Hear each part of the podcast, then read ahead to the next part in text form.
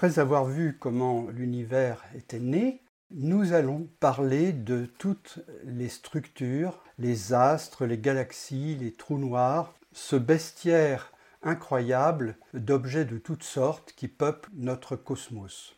Première question euh, que nous devons poser, c'est que voyons-nous en regardant au loin? Eh bien, curieusement, le premier à apporter une réponse claire à cette question, c'est Edgar Poe.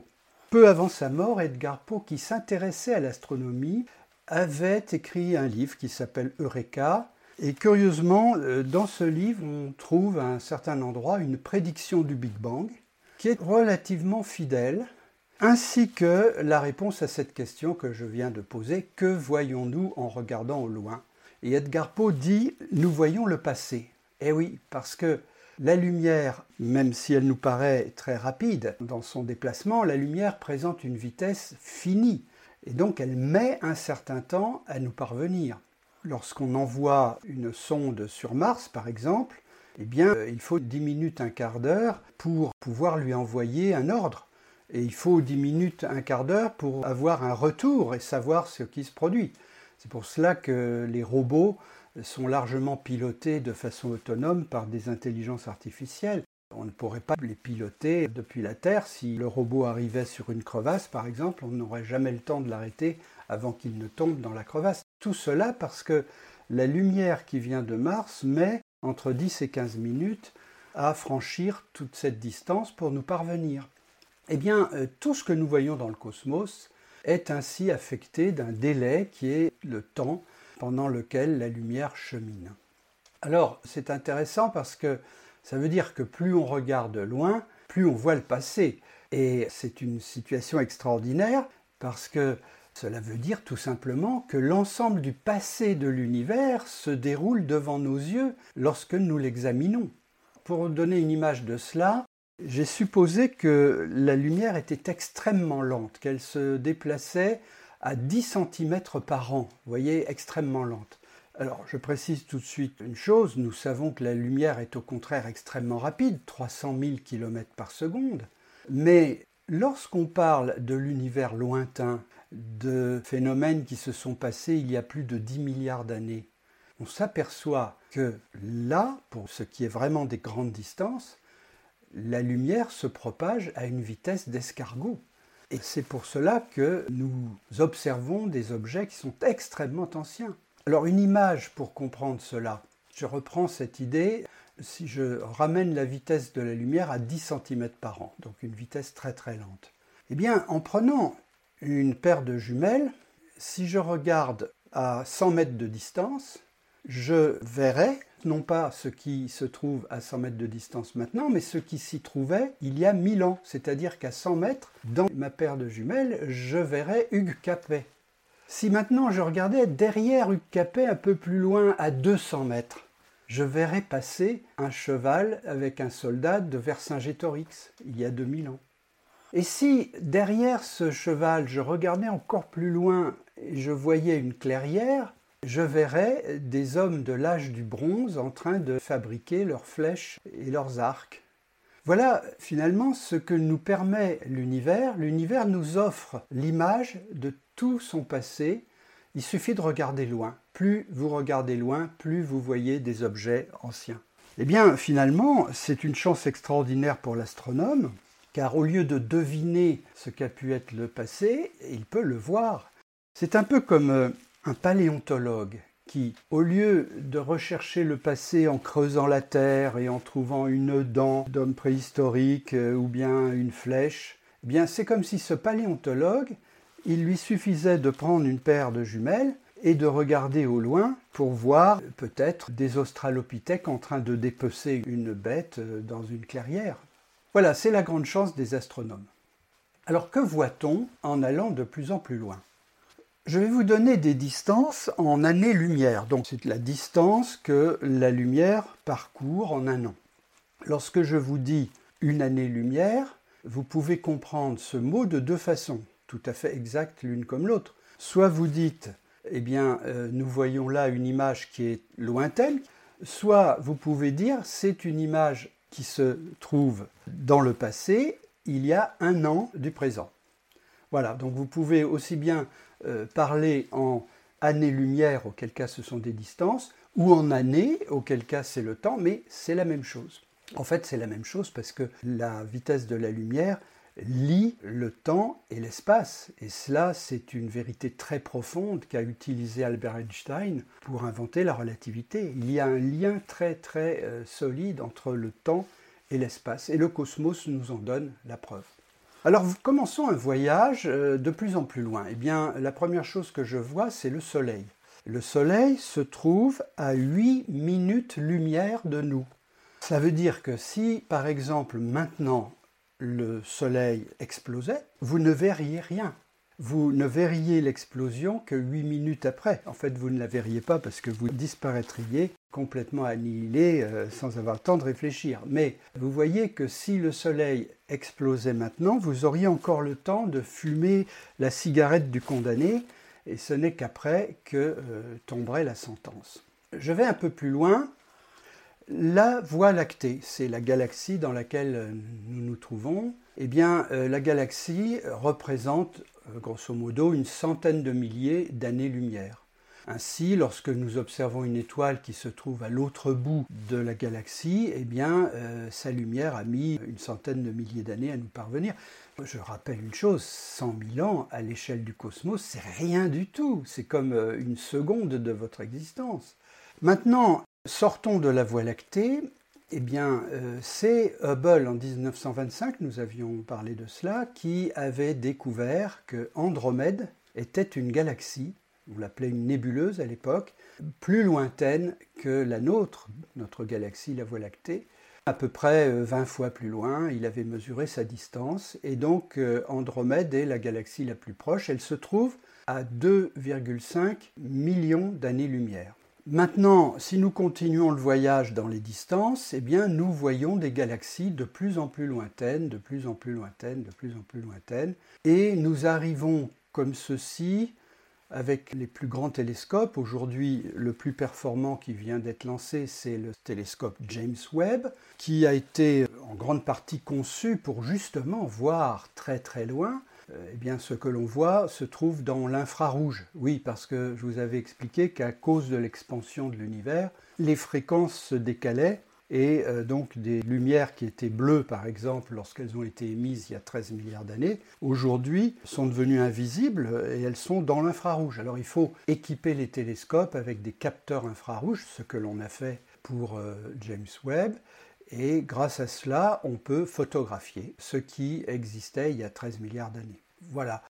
La distance maintenant la plus lointaine que l'on puisse observer, nous en avons déjà parlé, à 13,8 milliards d'années d'aujourd'hui, c'est le flash du Big Bang. Nous avions parlé de rayonnement fossile, euh, nous avions parlé de photo du Big Bang, et là je dis flash du Big Bang, c'est la lumière émise, non pas au moment du Big Bang, mais rappelez-vous, 380 000 ans après. C'était en fait très proche du Big Bang, n'est-ce pas? À l'époque, l'univers était un gaz, et c'est ce gaz qu'on observe dans cette photo du Big Bang dont nous avons déjà parlé. Alors après, après cette photo de 380 000 ans, nous n'avons aucun espoir de voir quoi que ce soit, en tout cas dans les ondes électromagnétiques, c'est-à-dire la lumière ou les ondes radio. Nous n'avons aucune chance de voir au-delà, parce que euh, c'est Georges Gamow qui l'avait expliqué, au-delà, l'univers, qui était un gaz de particules chargées, était opaque. Donc aucune chance de voir quoi que ce soit avec euh, la lumière traditionnelle. En revanche, on a espoir un jour, peut-être, de voir quelque chose dans cette période noire grâce à autre chose que les ondes électromagnétiques, par exemple les ondes gravitationnelles, qui sont quelque chose de totalement différent, dont nous parlerons la prochaine fois. Voilà donc le résultat de tout cela. Nous avons un panorama qui, grosso modo, euh, s'étale depuis le Big Bang jusqu'à aujourd'hui de façon visible. Parlons maintenant de ce bestiaire d'astres et nous n'allons pas passer en revue toutes les sortes d'astres, d'étoiles, euh, d'astéroïdes, nuages, etc. Nous allons prendre euh, le plus important pour nous, ce sont euh, les étoiles, car grâce aux étoiles, d'une manière générale, la complexité peut se développer. Nous allons parler brièvement des galaxies, parce que les étoiles s'assemblent en galaxies, et la fois prochaine, nous parlerons des trous noirs, dont on découvre jour après jour l'importance dans l'univers. Au début, c'était un peu des objets mystérieux et un peu anecdotiques, et on commence à s'apercevoir de leur rôle euh, dans l'univers. Finalement, quand on y réfléchit, chaque astre a son rôle. L'étoile va fabriquer la matière, les trous noirs ont des effets notamment sur la naissance des étoiles, les planètes comme la Terre fabriquent la vie. Vous voyez, chaque partie a son propre rôle. Nous sommes clairement face à un écosystème où chaque partie influe sur la voisine. Eh bien, parlons maintenant des étoiles et nous allons parler de leur naissance, de leur vie et de leur mort. Et oui, elles sont un peu comme des êtres vivants, elles ont une naissance, une vie et une mort, et vous allez voir qu'il s'y passe plein de phénomènes intéressants. Nous l'avions dit, l'étoile euh, naît de l'agrégation du gaz primordial du Big Bang. Le Big Bang n'a fabriqué qu'un gaz d'hydrogène et d'hélium. Sous l'action de la gravitation, cette matière a tendance à former des grumeaux, à s'effondrer par endroits. Et lorsqu'elle s'effondre, eh euh, elle se met à tourner. Et elle a tendance à se mettre en disque. Oui, dans l'univers, vous voyez beaucoup de disques. Vous avez, je vous donne un exemple, eh bien, le système planétaire. Vous savez qu'à peu de choses près, il se trouve sur un plan, le plan de l'écliptique. Il tourne, mais dans un plan. Les galaxies, nous allons voir euh, maintenant, adoptent aussi une forme de crêpe, une forme plate. Les anneaux de Saturne, par exemple, sont aussi dans un plan très fin. Alors pourquoi on retrouve partout cette forme de crêpe qui tourne, aplatie? C'est tout simplement les lois de la gravitation. On n'a même pas besoin d'invoquer les règles de Einstein, il suffit de prendre la gravitation selon Newton et on peut expliquer pourquoi la matière, lorsqu'elle s'agrège, se met à tourner et forme un disque. Eh bien, c'est cela qui va former une étoile. Le gaz se met à tourner, et c'est ce qu'on appelle un disque d'accrétion. La matière se concentre dans ce disque et elle a tendance à tomber vers le centre. Donc, au centre, commence à se constituer un noyau plus dense, de plus en plus dense, de plus en plus dense, qui chauffe en même temps, car plus la matière est concentrée, plus elle chauffe. Et un certain seuil, lorsque on franchit une certaine température, les réactions nucléaires s'allument dans ce centre, tout à fait comme une bombe H. Ce sont les mêmes réactions que dans une bombe H. C'est-à-dire que l'hélium et l'hydrogène, les deux constituants du gaz, vont commencer à fusionner et à fabriquer d'autres éléments en dégageant beaucoup de chaleur. C'est donc une bombe H. Alors vous me direz, mais pourquoi cela n'explose-t-il pas? Eh oui, on pourrait imaginer que la réaction s'allume, et que cela se traduise par une grande explosion et que toute cette matière qui avait commencé à s'agréger sous forme d'un disque d'accrétion reparte dans l'espace euh, violemment. Eh bien non, c'est impossible parce que la réaction nucléaire est confinée. De même que euh, dans une centrale nucléaire, on confine la réaction dans un réacteur nucléaire, dans une cuve, eh bien là, ce qui confine l'explosion nucléaire, c'est la gravitation. C'est-à-dire que toute cette matière a tendance à s'effondrer vers le centre. Et vous avez donc deux forces contradictoires. L'une, c'est la force qui pousse la matière à exploser, la bombache, et l'autre, c'est la gravitation qui tend au contraire à la concentrer. Et là se produit quelque chose d'un peu miraculeux, c'est que ces deux forces s'équilibrent. Non seulement elles s'équilibrent, mais c'est un équilibre très stable et qui dure des milliards d'années. Le Soleil a déjà vécu pas loin de 5 milliards d'années et il a encore devant lui l'équivalent. Donc vous voyez, une étoile comme le Soleil euh, dure près de 10 milliards d'années. Certaines étoiles plus petites peuvent euh, durer plus de 100 milliards d'années. C'est donc un équilibre très stable et euh, auquel nous devons la vie. Nous reviendrons sur cette question parce que cela paraît un peu miraculeux, donc ça appelle des réponses. Pourquoi? Eh bien, voilà comment se forme l'étoile et sa vie, on la connaît bien parce qu'on en a observé tellement qu'on a pu faire des statistiques de toutes sortes et on sait très bien euh, comment se déroule la vie d'une étoile. C'est pour ça qu'on sait que le Soleil explosera dans 4 à 5 milliards d'années et on sait ce que donnera cette explosion. Donc on connaît très bien la vie des étoiles. Il faut dire qu'il y en a énormément autour de nous qui sont visibles et qu'on peut étudier. Alors maintenant, pendant cette vie, l'étoile est le siège de réactions nucléaires, et ces réactions nucléaires fabriquent patiemment, c'est un peu comme une marmite qui mijote, fabriquent patiemment les éléments plus lourds que l'hélium.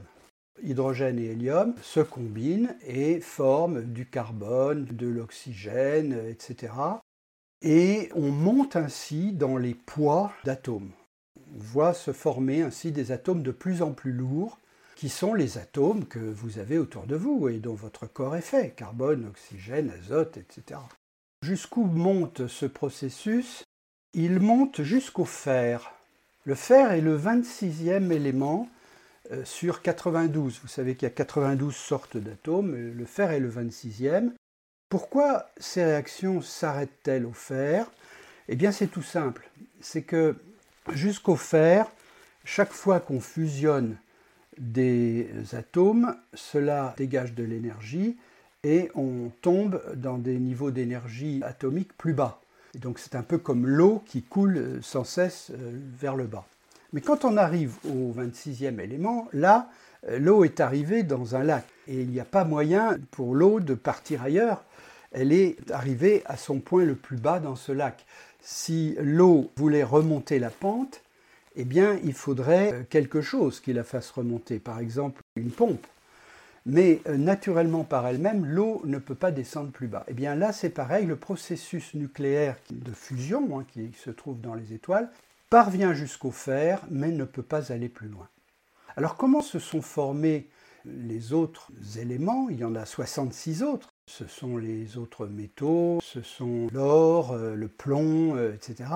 Comment ces 66 autres éléments se forment-ils? Ce n'est pas pendant la vie de l'étoile, c'est au moment de sa mort. Car nous allons le voir maintenant, les étoiles meurent en explosant. Et dans ces explosions qui sont cataclysmiques, là, les réactions nucléaires se rallument et se rallument extrêmement violemment parce que là, on est dans un processus non pas confiné, mais cataclysmique. Et donc, on se retrouve avec une force considérable dans les réactions, et cela permet à l'eau de remonter par rapport au lac et à des éléments plus lourds d'apparaître. Alors voilà, pour résumer, tous les éléments que vous voyez autour de vous, tous se sont formés dans les étoiles ou lors de l'explosion des étoiles. Voilà, on peut donc leur dire merci, c'est la matrice qui forme toute la matière, en dehors de la forme la plus élémentaire qui existait au Big Bang, qui était un gaz d'hélium et d'hydrogène. Maintenant, euh, parlons un peu de la fin de vie des étoiles. Nous allons découvrir que la matière peut se condenser beaucoup plus que ce que nous connaissons. Par exemple, euh, vous savez qu'un morceau de fer pèse à peu près 8 fois son volume d'eau. Hein, on dit que sa densité est de 8. Vous pouvez prendre un des éléments les plus lourds comme l'or par exemple, je crois que c'est 22 fois, vous voyez, 22 fois euh, l'eau. Mais bon, on reste toujours, quelle que soit la matière que l'on prenne autour de nous, on reste toujours dans des densités qui sont euh, pas très loin de la densité de l'eau finalement. Au contraire, lors des cataclysmes qui se passent à la fin de vie des étoiles, nous allons découvrir des formes de matière beaucoup plus denses. Celui qui a découvert cela est un très brillant astrophysicien, Subramanian Chandrasekhar, un Indien qui, très précoce, a commencé sa thèse à 20 ans sur ce sujet et de l'âge de 20 ans à 23 ans, il a élaboré un schéma d'effondrement des étoiles qui était absolument révolutionnaire à l'époque. Malgré son jeune âge, il maîtrisait les équations de la relativité générale et c'est grâce à cela qu'il a pu concevoir le scénario d'effondrement des étoiles. Mais sa théorie était tellement révolutionnaire qu'elle a été rejetée et tout particulièrement par le plus grand astronome de l'époque dont nous avons déjà parlé, Eddington, un ami d'Einstein, et Eddington s'est montré euh, extrêmement euh, négatif et agressif vis-à-vis du jeune Chandrasekhar. Pensez, une vingtaine d'années, euh, c'était sa thèse de doctorat, il commençait tout juste à se lancer dans la physique eh bien, il a essuyé euh, des reproches d'Eddington, qui ressemblent d'ailleurs beaucoup aux reproches qu'Einstein faisait euh, à propos du Big Bang et à propos des trous noirs, c'est-à-dire, euh, oui, monsieur Chandrasekhar, vous êtes peut-être brillant pour manipuler les équations, mais enfin, vous nous parlez là de choses totalement fantasmagoriques. Chandrasekhar en a beaucoup souffert et a failli arrêter sa carrière de physicien à ce moment-là. Alors, ce qu'il a trouvé, qui a été prouvé tout à fait exact par la suite, c'est que euh, dans l'étoile, à un moment donné, le carburant vient à manquer. C'est-à-dire que la teneur en hélium commence à faiblir et il suffit de peu pour que eh bien, ça change la nature de cette explosion nucléaire, c'est-à-dire que ces réactions nucléaires faiblissent, si vous voulez. Je vous avais dit que l'étoile résultait d'un équilibre entre l'explosion et l'implosion qui est provoquée par la gravitation. Eh bien là, si je vous dis que les réactions nucléaires faiblissent, vous comprenez que la gravitation va prendre le dessus et elle va écraser l'étoile. Alors c'est ce qui se passe à un moment donné, la mort cataclysmique de l'étoile. Et vous avez là un phénomène double, c'est-à-dire que vous avez d'abord un effondrement, disons une implosion. Toute la matière part vers le centre et s'écrase violemment. Mais cet écrasement provoque une onde de choc et il y a beaucoup de matière qui se trouve à ce moment-là éjectée vers l'espace et c'est donc la deuxième composante, une explosion. Il faut donc comprendre la mort de l'étoile comme à la fois une implosion et une explosion. L'implosion va concentrer au centre ce que je vais appeler un cadavre d'étoile, c'est-à-dire un objet extrêmement dense qui restera au centre. Et tout le reste de la matière va au contraire partir vers l'espace et ensemencer l'espace. Voilà ce qu'est l'explosion d'une étoile. Eh bien, euh, parlons un peu de ce petit cadavre qui se trouve au centre. Et là, c'est ce qu'avait montré Chandrasekhar dans un des cas, mais il existe trois cas, maintenant on le sait, les petites étoiles, les moyennes et les grosses. Alors, prenons maintenant les trois cas. Petite étoile, Petite étoile, c'est le cas du Soleil. Eh bien, la petite étoile va laisser un cadavre au milieu qui est ce qu'on appelle une étoile naine blanche. C'est une petite étoile qui rayonne, mais qui rayonne moins que les étoiles normales, et dont la luminosité d'ailleurs finit par s'éteindre avec le temps. C'est donc, disons, une petite étoile moribonde. Ce qui est intéressant dans la naine blanche, c'est que déjà, c'est une forme de matière très concentrée. Supposons qu'avec un dé à coudre, nous prélevions un petit échantillon de la matière de la naine blanche. Eh bien, ce dé à coudre pèserait 1000 tonnes. Voilà. 1000 tonnes dans un dé à coudre. Voilà ce qu'est une naine blanche. Alors, je n'ai pas fini de vous parler des formes condensées de la matière, car nous allons passer maintenant à l'étoile moyenne. L'étoile moyenne a plus de masse. Cette masse va donc s'effondrer plus violemment. Et que va-t-elle donner au centre comme cadavre? Elle va donner une matière extrêmement simplifiée, c'est-à-dire qu'il n'y a plus d'électrons, il n'y a plus que des neutrons. C'est-à-dire que protons, neutrons, électrons, tout ceci se fond, un peu comme si on était dans le Big Bang d'ailleurs, hein. c'est un peu un Big Bang à l'envers que je vous raconte là.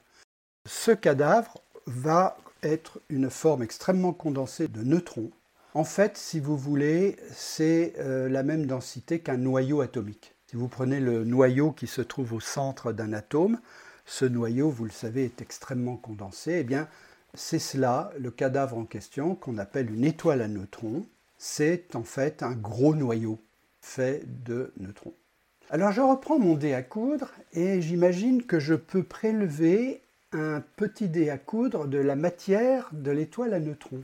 Eh bien, que pèse ce dé à coudre? Le poids d'une montagne. Voilà ce qu'est la densité de l'étoile à neutrons, une montagne concentrée dans un dé à coudre. Alors maintenant, passons aux très grosses étoiles. Là, on parle de dizaines de fois la masse du Soleil, ou centaines. Là, l'effondrement va être encore plus cataclysmique, et cela va se traduire par la formation d'un trou noir. Le cadavre, dans ce cas-là, est un trou noir. On en connaît maintenant pas mal. Hein. Je me souviens de l'époque où je donnais des conférences et lorsque je parlais de trous noirs, je disais qu'on commençait à en apercevoir, mais je ne les appelais pas trous noirs, je les appelais candidats trous noirs, parce qu'on euh, n'avait pas vraiment la preuve que c'était des trous noirs. Aujourd'hui, oui, on a toutes les preuves qu'il faut, et on connaît beaucoup de ces trous noirs, quelques centaines, peut-être 500. Eh bien, le trou noir, lui, est la forme la plus condensée de la matière, tellement condensée que, euh, vous le savez, tout ce qui tombe dans un trou noir, eh bien, euh, il tombe irrémédiablement et ne peut pas en sortir. Je vous avais donné au tout début de ces podcasts l'image du cosmos comme étant une surface d'un trampoline en caoutchouc et euh, lorsqu'on mettait une masse au milieu, cela creusait un trou. Eh bien, le trou noir, c'est ce que vous obtenez si vous mettez une masse tellement forte qu'elle creuse un puits infini dans le caoutchouc. Et donc, ce qui tombe dans ce trou n'a aucune chance d'en ressortir. Y compris d'ailleurs la lumière, puisque c'est pareil, c'est comme la matière, la lumière tombe dans le trou noir et ne ressort pas, c'est pour ça qu'on l'appelle trou noir. Alors nous en parlerons plus précisément lors du prochain podcast. Mais à ce stade, reprenons notre petit dé à coudre et prélevons dans le trou noir, imaginons qu'on puisse y mettre la main, prélevons un dé à coudre de trou noir eh bien, le dé à coudre en question pèserait la masse de la Terre. Je présente la chose autrement. Si on voulait transformer la Terre en trou noir, il faudrait comprimer son volume jusqu'à arriver à la taille d'un dé à coudre. Et là, la Terre se transformerait en trou noir. vous voyez maintenant cette échelle que je vous ai donnée de concentration, le trou noir étant le maximum possible de concentration de la matière. Eh bien, maintenant, je terminerai sur une note positive après avoir parlé de la mort des étoiles, mort cataclysmique des étoiles. Dans tous les cas que je vous ai cités, en dehors d'un petit cadavre qui reste au milieu, tout le reste s'échappe dans l'univers. On parle de supernova lorsqu'il s'agit de grosses étoiles.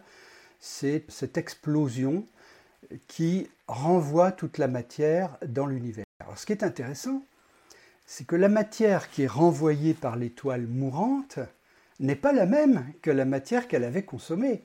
La matière qu'elle avait consommée au départ, c'était essentiellement de l'hydrogène et de l'hélium. Mais tout ce qu'elle a fabriqué pendant des milliards d'années de vie, c'est-à-dire des atomes plus lourds, ces atomes sont renvoyés dans l'espace.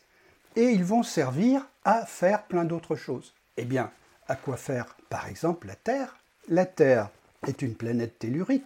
On y trouve toutes sortes d'éléments, les 92 atomes euh, dont on parlait sont présents sur Terre. Pourquoi? Parce que lorsque le disque d'accrétion du Soleil s'est formé, il s'est formé en ramassant de la matière dans l'espace. Ça, ça s'est passé il y a 4 milliards et demi d'années. Mais la matière que ramassait ce disque d'accrétion, c'est de la matière qui avait déjà été inséminée par de précédentes étoiles. C'est donc une matière plus riche qui était déjà là et qui s'est concentrée dans le disque d'accrétion. Dans ce disque, donc, il y avait tous les atomes que nous connaissons, du fer, de l'oxygène, du carbone. Tout ceci est dû à des étoiles précédentes, des étoiles qui ont existé avant le Soleil. Voilà comment l'espace est inséminé en permanence par la mort des étoiles le jour où le Soleil disparaîtra, il renverra toute la matière dans l'espace, y compris la matière de la Terre. Tout ceci sera renvoyé dans l'espace de façon à donner une nouvelle chance à de nouvelles étoiles plus complexes que les précédentes. Alors vous voyez, finalement, tout cela ressemble beaucoup à la vie. L'étoile qui meurt restitue à l'environnement son contenu et fertilise l'univers. Cela ressemble un peu à une reproduction. Finalement, l'étoile va permettre la constitution de nouvelles étoiles plus riches. Donc ça ressemble un peu à la vie, tout cela. Maintenant, un dernier mot sur euh, les galaxies, et en particulier la nôtre, la Voie lactée. Eh bien, c'est une galaxie typique. Nous la voyons par la tranche. Je vous disais que c'est une crêpe euh, aplatie. Son épaisseur représente à peu près 3% de son diamètre, vous voyez, donc c'est vraiment très plat. Comme nous sommes dedans, eh bien, nous voyons la crêpe par l'intérieur. Que voyez-vous si vous êtes à l'intérieur d'une crêpe? Vous voyez la crêpe par la tranche, c'est-à-dire vous voyez un trait. Et ce trait, c'est ce qu'on appelle la voie lactée. Quand vous regardez le ciel, eh bien vous voyez une espèce de trait euh, un peu élargi euh, qui est comme un chemin un peu blanchâtre avec toutes les étoiles qui s'y trouvent. C'est ce qu'on appelle la voie lactée. Maintenant, si vous voulez voir euh, notre galaxie par l'extérieur, on ne peut pas le faire bien évidemment, mais regardez Andromède. Si vous tapez Andromède sur Google, vous verrez une galaxie qui est tout à fait semblable à la nôtre et qui par contre est vue par la face. Cela donne une image assez fidèle de ce qu'est notre galaxie vue de l'extérieur. Combien y a-t-il d'étoiles dans notre galaxie? Vous en voyez à l'œil nu à peu près 3000 entre l'hémisphère sud et l'hémisphère nord, mais il en existe à peu près 300 milliards. Et bien évidemment, ces 300 milliards d'étoiles ont des planètes, donc vous imaginez les chances que existe ça et là la vie dans une planète qui pourrait contenir de l'eau. Il y en a forcément. Le seul problème, c'est qu'elle se trouve loin. Je vous parlais de 100 000 années-lumière. C'est à peu près la taille de la galaxie, donc euh, si on voulait aller visiter ces exoplanètes, comme on dit, il faudrait être assez patient. En dehors des étoiles, il existe encore beaucoup de nuages d'hydrogène qui ne sont pas encore agrégés. À ce titre, je dois vous dire qu'une galaxie est un être entre guillemets vivant au sens qu'il s'y crée en permanence de nouvelles étoiles et les étoiles se détruisent aussi en permanence. Vous avez donc un peu comme dans votre corps de nouvelles cellules qui apparaissent, d'autres cellules euh, vieillies qui disparaissent, et c'est un renouvellement permanent. Eh bien, une galaxie, c'est la même chose. Alors il existe encore dans la galaxie euh, beaucoup de, même une majorité finalement de matière qui n'est pas encore agrégée en étoiles et qui ne demande qu'à l'être, et c'est du carburant, si vous voulez, pour la suite de l'existence de la galaxie. Il y a aussi des nuages de poussière. Et on y retrouve, euh, on en reparlera lorsqu'on parlera de l'apparition de la vie, on y retrouve de petites molécules, peu près une variété de à peu près 200 euh, molécules euh, ont été détectées dans l'espace galactique. Curieusement, les molécules les plus présentes sont des petites molécules qu'on appelle les hydrocarbures aromatiques. Un exemple d'hydrocarbure aromatique, c'est la naphtaline. Alors c'est ce qui faisait dire à un astronome, on ne sait pas vraiment quelle est la composition du cosmos, mais une chose dont on peut être sûr, c'est qu'il n'y a pas de mythe. Et puis finalement, on sait depuis maintenant peu de temps, on sait qu'au centre de notre galaxie, comme d'ailleurs au centre de la plupart des galaxies, se trouve tapis un trou noir hypermassif. Hypermassif, ça veut dire 4,2 millions de masses solaires. C'est un trou noir qui s'est formé au cours du temps et les trous noirs galactiques, qui se trouvent au centre des galaxies, ont un rôle important dans le développement de la galaxie. Voilà, nous en parlerons au prochain épisode qui sera consacré aux trous noirs.